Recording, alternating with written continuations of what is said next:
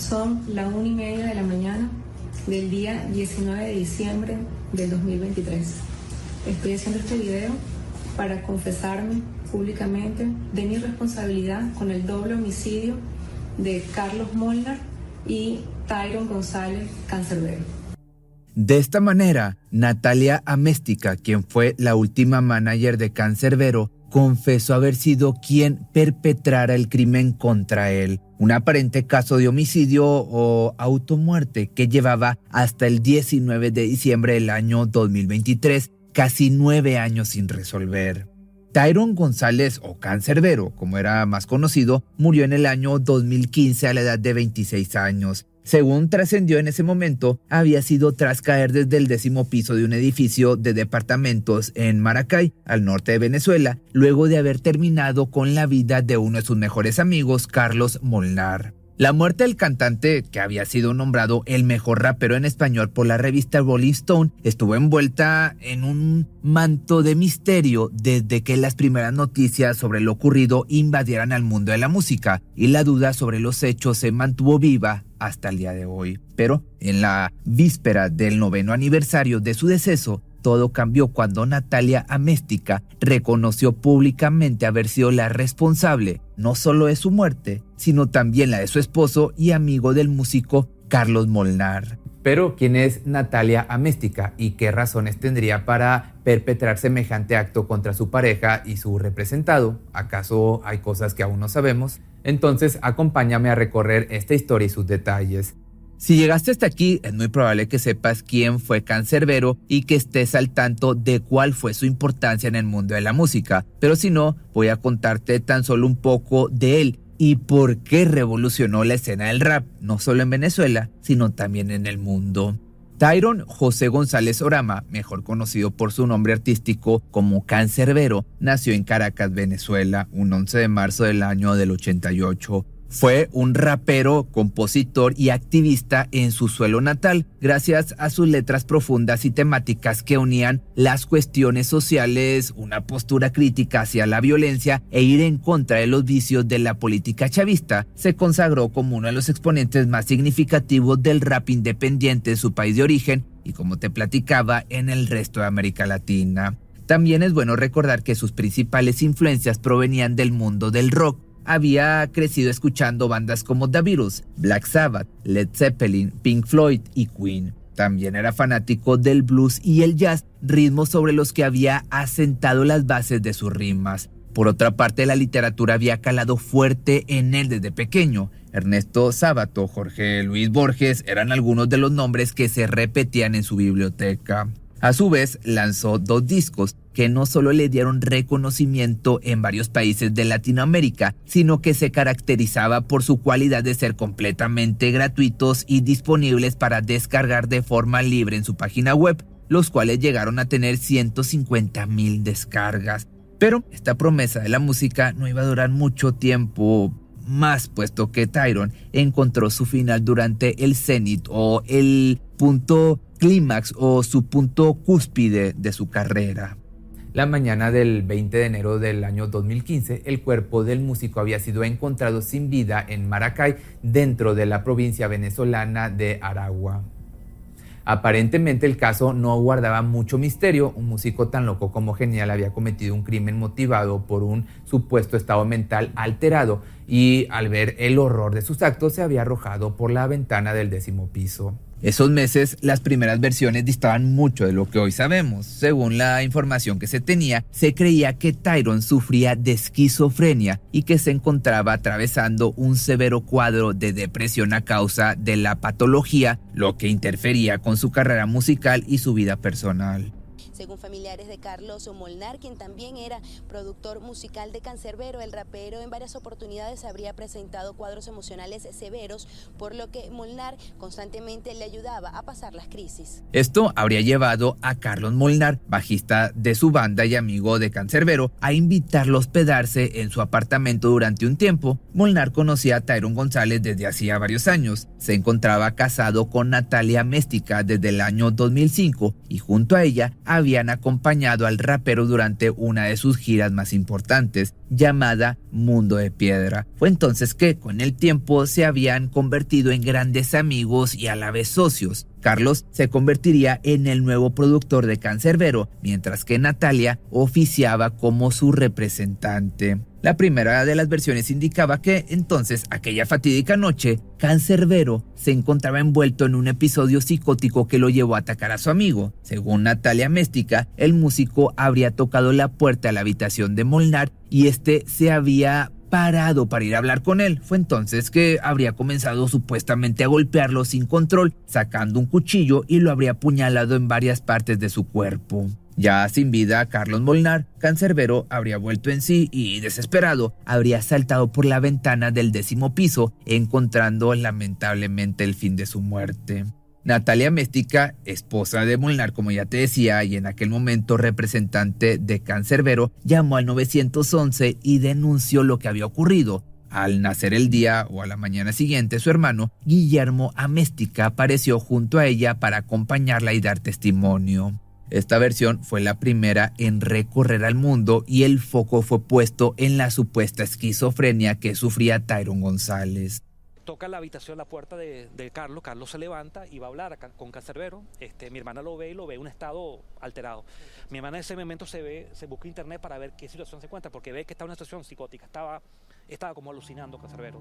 Durante el mes de marzo de ese mismo año, el defensor del pueblo venezolano, Tarek William, SAP tuvo una reunión muy importante con las hermanas de Cancerbero, María del Carmen y Jacqueline, quienes creían que el caso estaba lejos de ser resuelto. Luego de aportar su declaración y algunas pruebas, se determinó que había indicios suficientes como para pedir la exhumación del cuerpo y la reapertura del caso. Fue entonces que la investigación se reabrió con nuevas pruebas e hipótesis posibles. Uno de los datos que no cuadraba, según la familia, era el hecho de que la ventana por la cual supuestamente el músico había saltado tuviera las romanillas de vidrio puestas al momento de visitar la escena del crimen. Era poco probable que, en su desesperación, Cancerbero se hubiera tomado el trabajo de sacarlas una por una. Otro de los datos que generaba curiosidad era que las hermanas comentaron que Cancerbero le había dicho a Natalia Méstica, quien por ese entonces había realizado tareas de representante, que ya no quería trabajar con ella. Recientemente el trío había vuelto de una gira por Chile y Argentina, algo que Améstica había organizado en parte porque era oriunda de Chile y tenía varios contactos ahí. Habían ganado 6 mil dólares, dinero que supuestamente se encontraba en el apartamento de Molnar y que jamás apareció. Esto sumado a que una de las primeras cosas que hizo Améstica fue irse a Chile luego de la muerte de su marido y su representado, puso todos los focos de la investigación sobre la figura de la mujer. Fueron cinco las pistas definidas sobre las cuales se buscó rearmar la escena e investigar si lo que Améstica había declarado era en verdad lo que había sucedido. La primera de estas pistas estaba relacionada con la razón por la cual las hijas de Molnar no se encontraban en el apartamento ese día, siendo esa era su residencia habitual. Había algunas versiones que indicaban que ahí mismo se había celebrado el cumpleaños de una de ellas y que Cancerbero había sido invitado. El segundo elemento que llamaba la atención tenía que ver con la supuesta enfermedad mental de Tyron. Los investigadores no habían logrado dar con ningún tipo de antecedente que se encontrara en relación con un diagnóstico o receta médica con el nombre del cantante. Tampoco había registros de consultas psicológicas o psiquiátricas ni testimonios que apoyaran esa versión, solo las declaraciones de Natalia y Guillermo Améstica.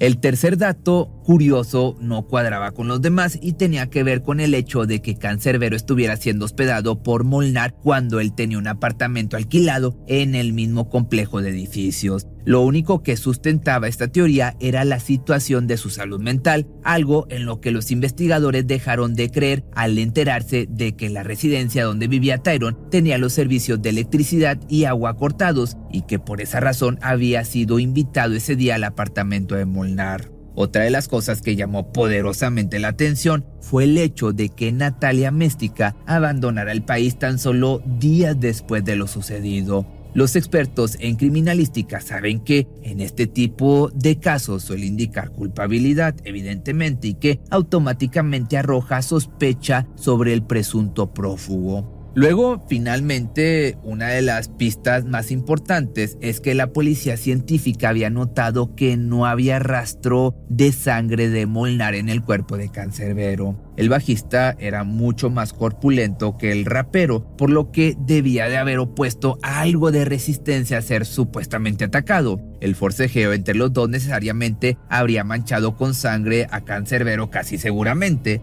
de hecho, algunos de los vecinos dijeron que habían visto sangre en otras partes de la casa, no solo en los lugares en los que supuestamente había ocurrido el forcejeo. Estamos verificando con expertos del Ministerio Público cómo fue la caída de Tyron González del piso 10 hacia el lugar donde lamentablemente fallece. Con las investigaciones vueltas a cero, comenzaron a aparecer otros datos que no cuajaban en la declaración de los Améstica. Hasta el mismísimo Nicolás Maduro festejó que la fiscalía comenzara a investigar nuevamente el caso y brindó su apoyo públicamente. Para conocer más detalles de la caída del músico, los investigadores habían solicitado las cámaras de seguridad del edificio, pero la respuesta de los administradores no hizo más que ofrecer otra importante pieza del rompecabezas. Las cámaras no habían estado en funcionamiento esa noche. Todo tuvo sentido cuando salió a la luz que uno de los dueños del edificio era el mismísimo padre Los Améstica. Entonces la suma de todos los avances derivó en que el 21 de noviembre de ese mismo año, Natalia y Guillermo Améstica fueron imputados por dar falso testimonio y obstruir la investigación de la escena del crimen. Para la justicia habían aportado datos que no correspondían a la realidad de los hechos ocurridos en el fallecimiento de Cancerbero y Carlos Molnar. Ambos hermanos habían dicho sin prueba alguna que el rapero sufría de trastornos mentales. También se supo que la llamada al 911 por parte de Natalia jamás existió. De igual forma se determinó entonces que el sitio del suceso había sido totalmente alterado. También informó que, según la lectura de las cartas que reposan en el expediente, había ausencia de elementos relevantes de interés criminalístico, es decir, en la escena no había una naturalidad de elementos, sino que había sido modificada o alterada. Natalia a la vez ingresó bajo la lupa de la justicia y comenzaron a aparecer nuevas versiones de lo que posiblemente había ocurrido. Esta vez el nombre empezaba a pisar más fuerte al momento de hablar del deceso del mítico cancerbero.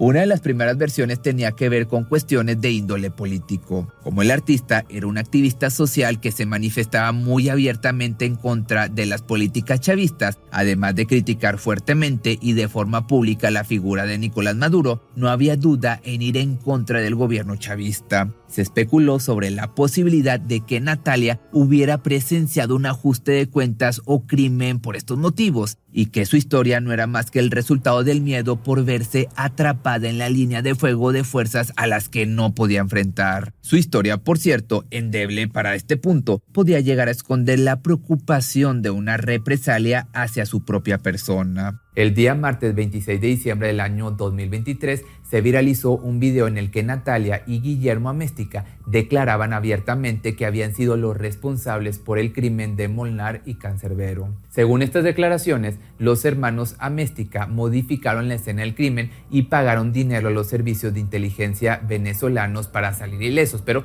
¿cómo fue que pasó todo? Pues bueno, vamos a repasar palabra por palabra sin emitir un juicio alguno cuáles son los hechos relatados por los supuestos responsables. El video comienza con Natalia Méstica responsabilizándose por las muertes de Tyron González y Carlos Molnar. La mujer dice que el conflicto comenzó en Chile, un mes antes de los acontecimientos. Ella, en su rol de manager de Cancerbero, había comprado los pasajes y organizado la estadía y demás detalles del viaje que conformaría la gira por Argentina y Chile, pero no había recibido ni iba a recibir dinero a cambio de sus servicios. Al malestar de Natalia se sumó que el artista ya no quería que lo representara, algo de lo que ya se había enterado y por lo que había quedado dolida.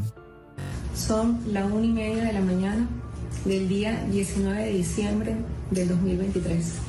Estoy haciendo este video para confesarme públicamente de mi responsabilidad con el doble homicidio de Carlos Molnar y Tyron González Cancerbero. Entonces, la noche de los hechos, Cancerbero y Molnar habían ido al apartamento para grabar unos videos para la próxima gira por Panamá y como los hijos de Améstica se habían quedado con la abuela, la mujer aprovechó y los intoxicó con alprazolam en un té. Carlos estaba somnoliento y se apersonó en la cocina, donde Natalia lo atacó con un cuchillo, lo apuñaló en el cuello, el pecho y el brazo por otra parte, Cancerbero vio la situación, pero también estaba cayendo dormido, por lo que Natalia también lo apuñaló a él. Sin saber qué hacer, ya con ambos hombres muertos, la mujer llamó a su hermano Guillermo y le pidió ayuda.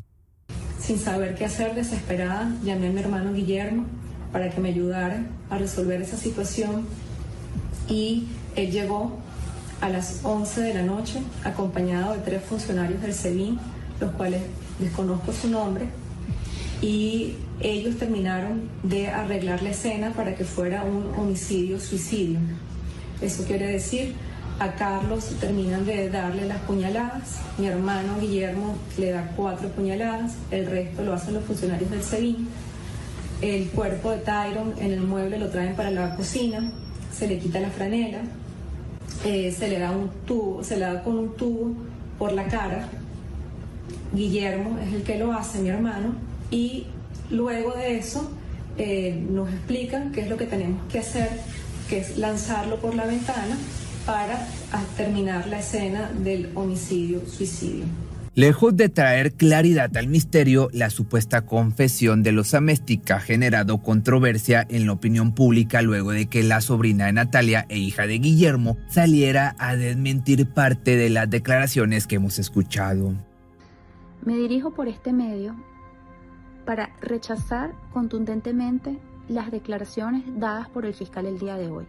Claudia ha dicho que esta declaración es parte de un show mediático y desmiente el hecho de que su tía se haya ido del país luego de la muerte de Cancerbero. También manifiesta que su padre y su tía estuvieron incomunicados varios días y que no se le permitió a su abogado visitarlos ni ver los nuevos datos en el expediente del caso. Es por eso que, según dice, rechaza contundentemente la declaración de culpabilidad de su padre y su tía. De esta forma, Claudia logró no solo dividir la opinión pública, sino que también logró la reacción del fiscal Tarek William Saab, quien también publicó un video amenazándola con citarla a declarar por obstrucción a la justicia y falta de atestación. Porque ella se está convirtiendo en una persona que está vilipendiando, en este caso autoridades del Estado, y está inclusive obstruyendo una investigación que está en, en pleno proceso de desarrollo. Y puede ser citada, como en efecto lo vamos a hacer, para que ella diga si es mentira de las pruebas usted, señorita, de por qué es mentira. Sin dudas, el caso de Cancerbero está lejos de ser archivado. El músico no solamente ha tenido una fama cada vez más creciente y movilizada por lo popular, sino que también se ha convertido en leyenda por protagonizar una muerte que, según se cree, él mismo predijo. Pero no solo la muerte aparece en sus canciones, también la posibilidad de seguir viviendo a través del recuerdo, algo que vemos plasmado hoy en día. De igual forma, haya sido como haya sido, el caso, por lo que podemos ver, tiene aún muchas aristas no exploradas y una de ellas es la postura del Estado de Venezuela y el interés por dar por finalizada la discusión en torno a qué pasó con Tyron González. Si es cierto que necesitamos un cierre y conocer la verdad, de eso se trata en teoría la justicia, pero también resulta curiosa la forma de la declaración de los Améstica, su lenguaje corporal, la manera en la que miran al mismo sitio, casi como leyendo un discurso prearmado. Es por eso que el video de Claudia Améstica nos plantea dudas. La promulgación de Nicolás Maduro sobre el supuesto esclarecimiento también suma al supuesto interés por lograr que el caso sea algo de lo que se deje de hablar. Por otra parte, el fiscal Tarek William Saab también deja en claro, con su forma de expresarse, que la declaración de Claudia es algo que le molesta. Saab de igual forma tiene su cota de exposición pública, dado que en el año 2017 fue abiertamente señalado por uno de sus hijos como cómplice de la represión del gobierno venezolano, luego de la muerte de un joven en manos de la policía. Y como te digo, sea como sea, esta historia está lejos de terminarse. De algo sea como sea, esta historia está lejos de terminarse. De algo sí podríamos estar seguros, Cancerbero no fue olvidado luego de casi una década de su muerte y posiblemente su mensaje y él estén más vivos que nunca. Esto sin dudas tiene molestos a más de uno, pero al final pues ya depende de cada quien pensar qué fue lo que realmente pasó, porque al parecer así se van a quedar las cosas. Déjame aquí abajo tus comentarios.